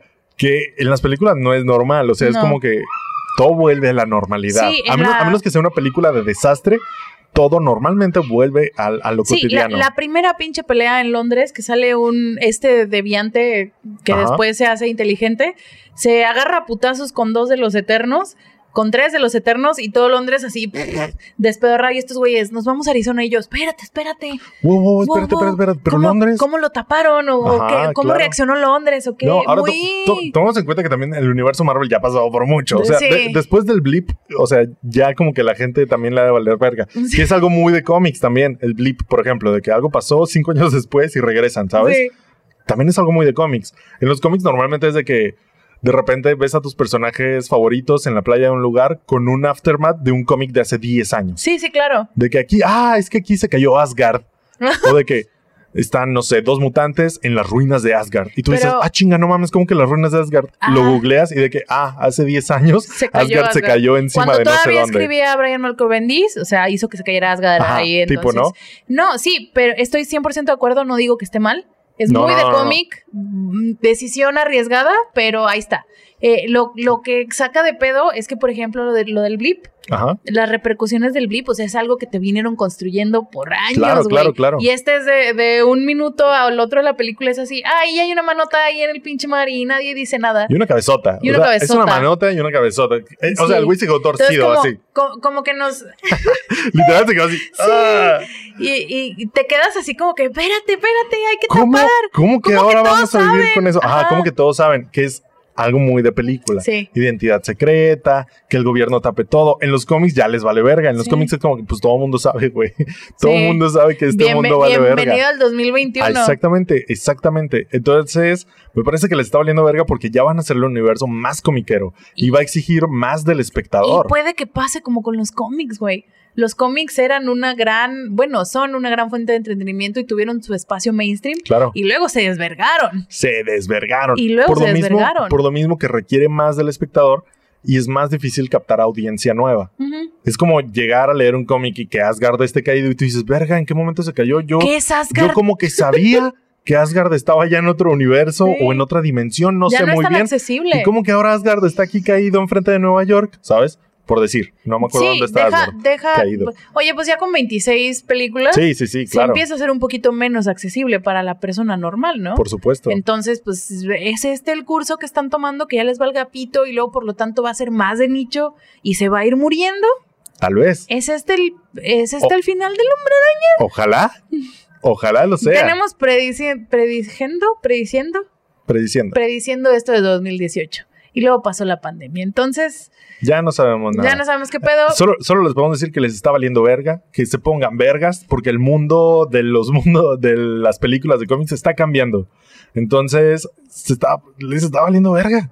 O sea, no solo son los trajes, no solo son las manos, o sea, lo que se viene en Spider-Man, lo que ya vimos en Loki, o sea, sí les está valiendo verga. Esto se va a poner muy aún más raro, vamos. O sea, si no era suficiente ver de que, no sé, un soldado congelado que ahora vive en este tiempo, fuera de su tiempo, Sí. o alguien que hace un traje de metal, que, o sea, todavía como que lo piensas y dices, ah, ok, es medianamente posible, tiene Sí. algo de Un lógica. poquito aterrizado Ya con un piecito en el piso. Brazos robóticos igual y no en la fantasía. Sí, y ahorita. Simón. Y ahorita ya es de que un pinche brazo sale del mar. Sí, o sea, es como que. ¿Te acuerdas verga. de la diosa Atena? Es que hace chingos de miles de años llegaron unos Eternals y Ajá. en eso está basado toda la mitología griega. ¿eh? Adiós. Ah, O de que, no. ay, estos seres omnipresentes que están presentes en el universo y gracias a ellos hay vida. O sea, ¿sabes? Ya son conceptos sí, bien mucho, raros. mucho menos de calle. Entonces, nada más advertirlos, ya les valió verga. Y parece que les va a salir, seguir valiendo verga por todo lo que viene. Porque aparte, ok, Marvel tiene como tres mundos, tres universos, aspectos como muy grandes, que es como el, el de los superhéroes, el, el, digamos, el aterrizado, el de calle. Los- Iron Man, Capitán América, Hulk, lo que conocemos. Daredevil, que es todavía más de calle, pero es como que los superhéroes. Y luego está el mundo místico de Marvel, que es de que todos los magos, todos los que hacen brujería, vampiros, hombre lobos, no sé, todo, ¿no? Ajá. Brujas, gente que se aparece, demonios, Ajá. de todo. Entonces, ¿Mephisto? ajá. Entonces, este solo lo hemos tocado así por encimita con Doctor Strange y Ujú. WandaVision, pero se viene.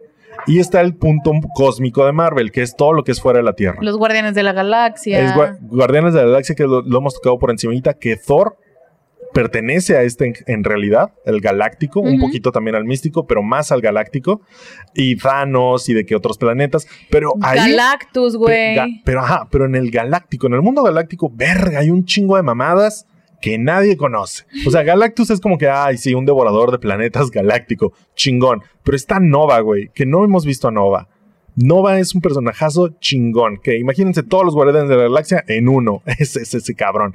Están los celestiales, los eternos, un chingo, un chingo de personajes que nadie conoce y no tendrías que conocer, pero que muy probablemente se vienen porque pues ya conocemos como la parte de pie terrenal de Marvel en el cine. Todos estos superhéroes que conocemos sean como muy terrenales como Daredevil o sean muy muy muy grandes como Iron Man, Capitán América, Hulk, Thor. Thor, están ahí. La parte mística, magos, brujas, demonios, hombres lobos, vampiros, todo así como lo basado en el Y ahí folclore. viene, güey. Ahí viene también porque por ejemplo, el cameo al final que tenemos Ah, sí. Hay dos cameos importantes y creo que los dos están en, en, en estos, en do- estos es- dos, dos mundos. aspectos. Ajá. Primero, en la, en la- bueno, la película se acaba Ajá. en que tres de los eternos eh, se suben a su navecita a buscar más eternos, ¿no? Porque, ay, descubren que son en realidad como androides o Ujú. seres sintéticos y se van a buscar a los otros ellos. Bueno, nunca dicen si son copias de ellos mismos así un chingo de veces Ajá. o si son eternos diferentes. Y se van a buscarlos y tan tan llega un troll y les presenta al hermano de Thanos. Ojo, un troll. Un troll, O güey, sea, que li- ya literal un troll. también ahí me saqué un chingo de pedo. Yo, ¿es neta? Ahora, e- estos mundos, estos universos que, le- que les estaba diciendo de Marvel, como el, el más aterrizado, de los superhéroes, el místico y el galáctico, todos están mezclados en todo momento. Entonces, por eso vemos a estos güeyes en el espacio, en su nave, en quién sabe cuál galaxia, y de repente aparece un troll. Un troll así, todo pendejo. Todo, Con la voz de Patton Oswalt, Todo patón, a presentar a un ente del mundo galáctico, que es Eros. que es Eros, un hijo de puta. ¿Ah, sí? Sí. No lo conozco. Pero aquí eso no es importante, hermano. Esto no es importante. No es importante que sea Eros, no es importante que sea el hermano de Thanos, porque si lo presentan, no. Y si es. Aquí lo importante es que es Harry Styles, Armando. Es Harry Styles. Es Harry Styles. Harry Styles es cero, señores. Marvel dijo. O sea, no conformes contra Salma Hayek y Angelina Jolie. Hoy, de- hoy les presentamos a Harry Styles. Eh, Güey, o sea, estoy ahí. Ah, yo aquí estoy. No, pero yo creo que Marvel, esto que no son pendejos, obviamente. No. Ellos ya saben que se va a hacer más de nicho este universo y qué van Por a hacer. Vamos a seguir Star Power. jalando con Star Power. Se nos están acabando los, los actores, venga con músicos, venga con quien sea. O sea, que Harry Styles le sabe, sí, le sabe, le sabe, le sabe. Que Va a sacar película este año, ¿no? Todavía. Sí, o ya el con próximo. Kill Your Darling. No, no, no se llama Kill Your Bueno, con Florence Pugh, Con- Ajá. eh, que también ya es parte del universo cinematográfico. Oh, cierto. Y Chloe Zhao también, o sea, le preguntaron de este cameo y ella así de que, no, pues es que yo lo vi junto a Barry, Q, Barry Keoghan, creo que se llama, que hace a Druig. Ajá. Yo lo vi cuando estaba eh, considerando a Barry en Dunkerque. Y yo de que, señora, por favor. No mames, señora. O sea- Todos sabemos que ese vato es impuesto. Sí, o sea, Christopher Nolan tampoco dijo, ay, güey, a huevo, el poder histriónico de Harry no mames, Styles. Harry Styles. O sea, tiene, es- tiene O talento. sea, sí le sabe, sí le Yo sabe. soy súper fan de Harry Styles. Yo me muero si lo veo en un concierto cerquita. O sea, soy, soy muy fan. Y Armando también. Sí, sí, sí. O ¿eh? sea, pero.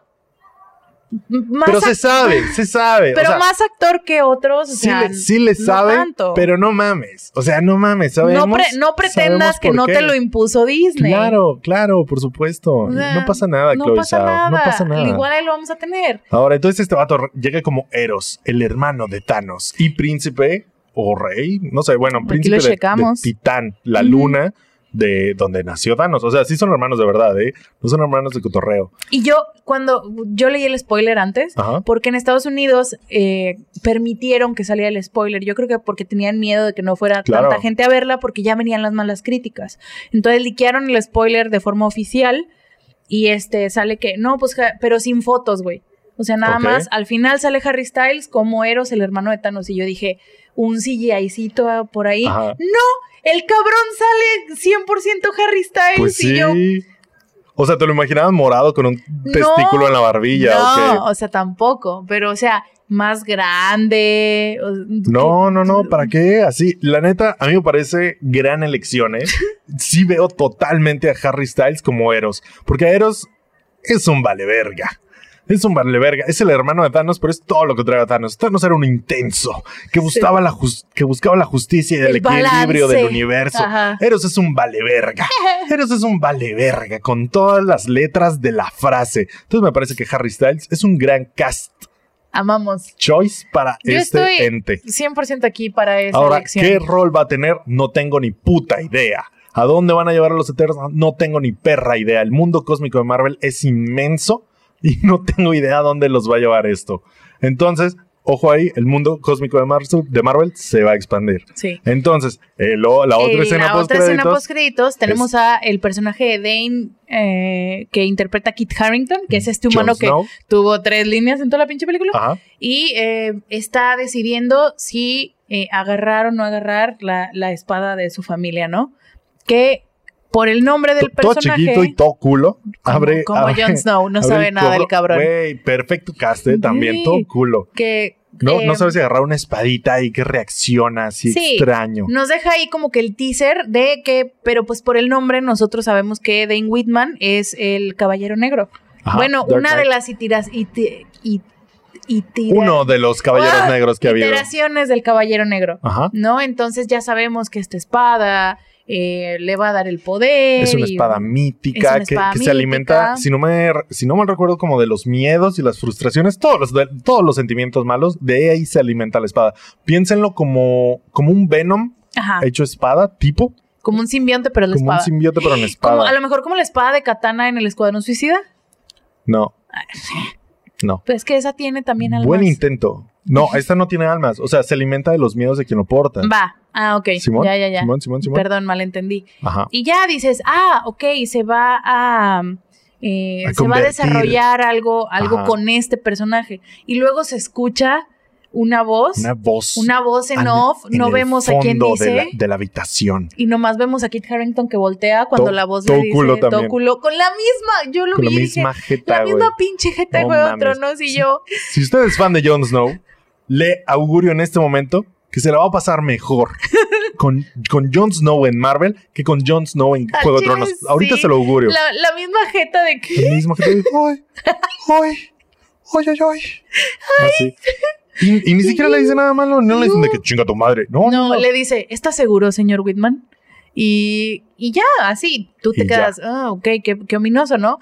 Pero también yo, como súper fan de Mahershala Ali, yo dije, eh, chinga, esa voz se me hace conocida. Claro, sí, Y- a mí también me sacó de pedo, lo Sí, tuve que googlear. Y saliendo del cine la googleé y Chloe Zhao eh, hizo oficial también que esa voz es literal la voz de Mahershala Ali el actor que va a interpretar al nuevo Blade. Al nuevo Blade que se viene en 2022. Ahora, ¿qué tienen que ver Blade con el Black, Black Knight? Yo no soy fan de, de Blade. Yo no soy fan del Black Knight. No sé No tengo si idea, se ¿eh? juntan. Yo tampoco. O pero, sea, son, pero es este universo místico. son de esta parte como el universo místico. Blade es un medio vampiro que caza vampiros. Y ya, ¿no? viene, viene la película de Morbius, güey. También. Que no sabemos qué no, tan. No creo que vaya a estar conectada. Quién sabe, lo veremos en Spider-Man.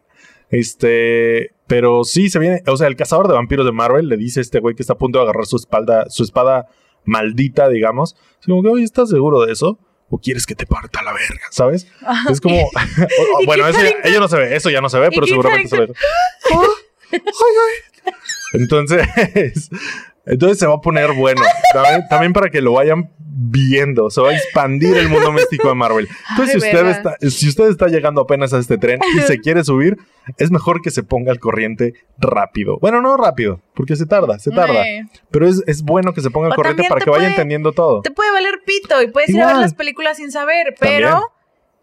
Va a haber va a unas, estar difícil. va a haber unas que de plano no vas a entender Eh. ni madres. Y nos estamos acercando a ese punto. Nos estamos acercando al punto en el que alguien que no haya visto las películas anteriores ya no va a entender nada. Y ese era el gran fuerte del universo cinematográfico de Marvel. Así es. Seguían siendo un poquito muy universales, incluso las, las que no, este, Yo creo que. las que requerían un poco más. Doctor Strange, muy universal todavía. Claro, claro. Las, las de los Vengadores, muy universales. Debatiblemente. O sea, Yo creo que nada más para ver la de los Vengadores tenías que ver las demás. Pero todas las individuales sí eran como que cada quien su Sí. película y rocecitos.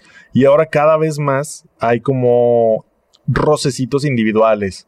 De que Loki por aquí, Thor con no sé quién. Por ejemplo, en Thor 3 ya vemos Doctor Strange en Thor 3. ujú. Un rocecito individual que no tiene nada que ver con Avengers. sí. Entonces desde ahí se empezamos a ver y va a haber un poquito más de eso. Blade se viene para 2022, si no me acuerdo. Si usted no sabe nada de Blade, no importa, no se preocupe. Hay O ya puede tres. ver las películas. Hay ya Está- tres. La Uf. 3 está culera. La tres- todas están culeritas. La, eh, No, pero, eh, la 3 sí está como To- que están- diferente de las demás. Todas están disfrutables, ¿eh? O sea, todas están cotorras mínimo. Si usted es fan de Ryan Gosling en películas culeras como Green Lantern o Wolverine Orígenes, Uf.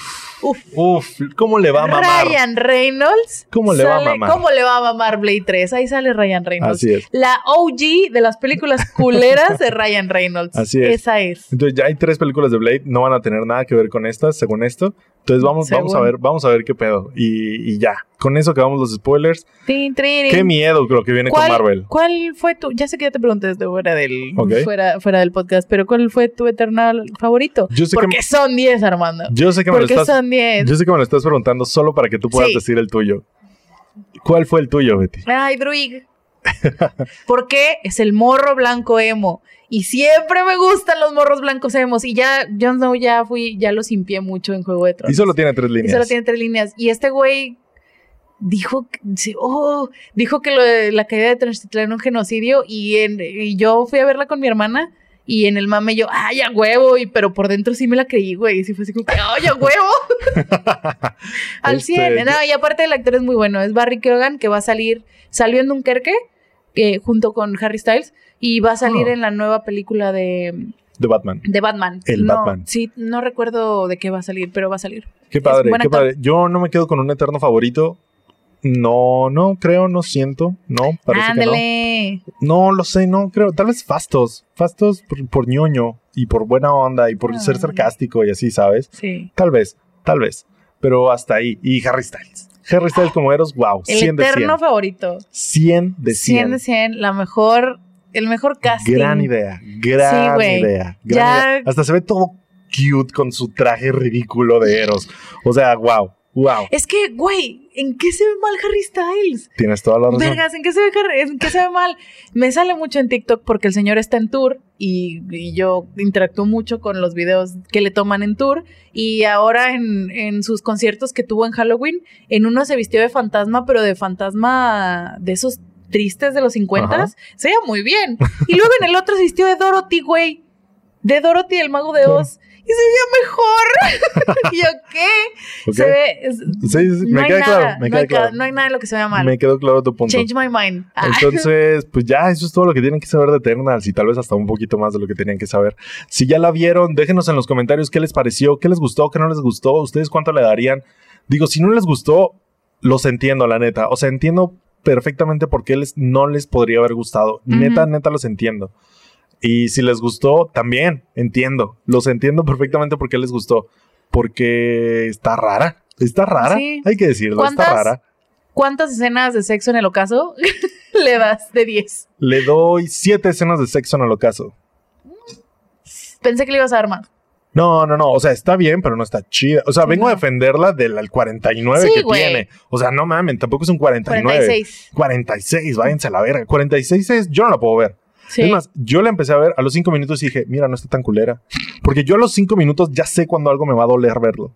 Porque me duele, físicamente me duele. Como Duna Como- del 84. Pues, verga, exactamente. A los 30 segundos yo ya sabía que me iba a doler. No. Te lo juro que a los 30 segundos, o sea, bueno, no a los 30, porque también empieza con un texto, pero a los 30 segundos de que empieza la primera toma, neta, te lo juro que yo ya sabía que iba a doler verga, que me iba a doler, no sabía que tanto, pero no sabía sí. hasta qué punto, Ajá. mírame Entonces, ahora. ¿eh? Yo entré a los 5 minutos y dije, ah, mira, no se siente culera, en algún momento se pondrá culera, y no, no, no, en ningún momento sentí que se pusiera culera. Pa, Entonces, pa, pa, pa. yo vengo a defenderla de su 46% de Rotten Tomatoes, nada más 7 de 10, así le damos. Bueno, 7 de 10 fastos.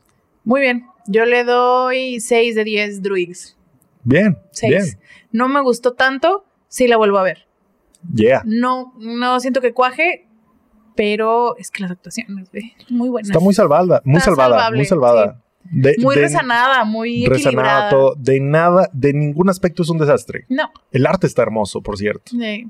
Entonces, sí, de ningún aspecto es un desastre, pero de ningún aspecto es un turbo win. no. Entonces, vayan a, a Solo, verla bajo tal esos vez ojos. solamente en la taquilla. Ah, sí, le está yendo muy bien. Costó 200 millones. La estamos grabando unos días. Esto lo estamos grabando unos días después de que salió. Ajá. En su primer fin de semana recaudó 166. Ah, mira. o sea, va, va, bien, va, va, bien. eh, va, va a recuperar. Mientras no que tenga un flop así muy cabrón, No. lo va a lograr. Sí. Qué bueno, qué bueno, entre comillas. Este, y pues ya, muchas gracias. Coméntenos qué les pareció, cuál es su, su calificación para la película, qué les es- gustó, qué no les ¿Cuál gustó. es su eterno favorito? ¿Cuál es su puto eterno favorito? Sí, tienen 10 para escoger. 11, 11 si quieren meter al perro Jon Snow, a todo el equipo de Sí. fútbol. Este, el, el asistente de Kingo. Mención honorífica ¡Curán! al asistente de Kingo que no, po- no sé por qué no lo habíamos mencionado. Ay, qué pende- Es que son muchas cosas. Son muchas cosas. Mención honorífica porque, wow, gran comic relief para la película. Gran manera de aterrizarlos y sacarlos de repente del contexto. Me parece un recurso sencillo, fácil, pero bien utilizado. Sí. Lo dejo ahí. Gran Y el, personaje. y el actor también, qué carisma. Y el actor es una estrellota en Bollywood. Sí, ¿eh? en Bollywood es un, Es un, un hit. nombre de casa en Bollywood. Exacto. Entonces, ahí mención aparte, se los dejamos. Mientras, suscríbanse al canal, no nos abandonen, denle manita arriba a este video, síganos al Spotify, también déjenos un review en Apple Podcast, cómo no, sí señor. Y síganos en todas nuestras redes sociales, no se despeguen porque la semana que entra venimos con más. Yo fui Armando Castañón Yo fui Betty Diosdado. y esto fue Desarmando el Podcast con Betty. Adiós.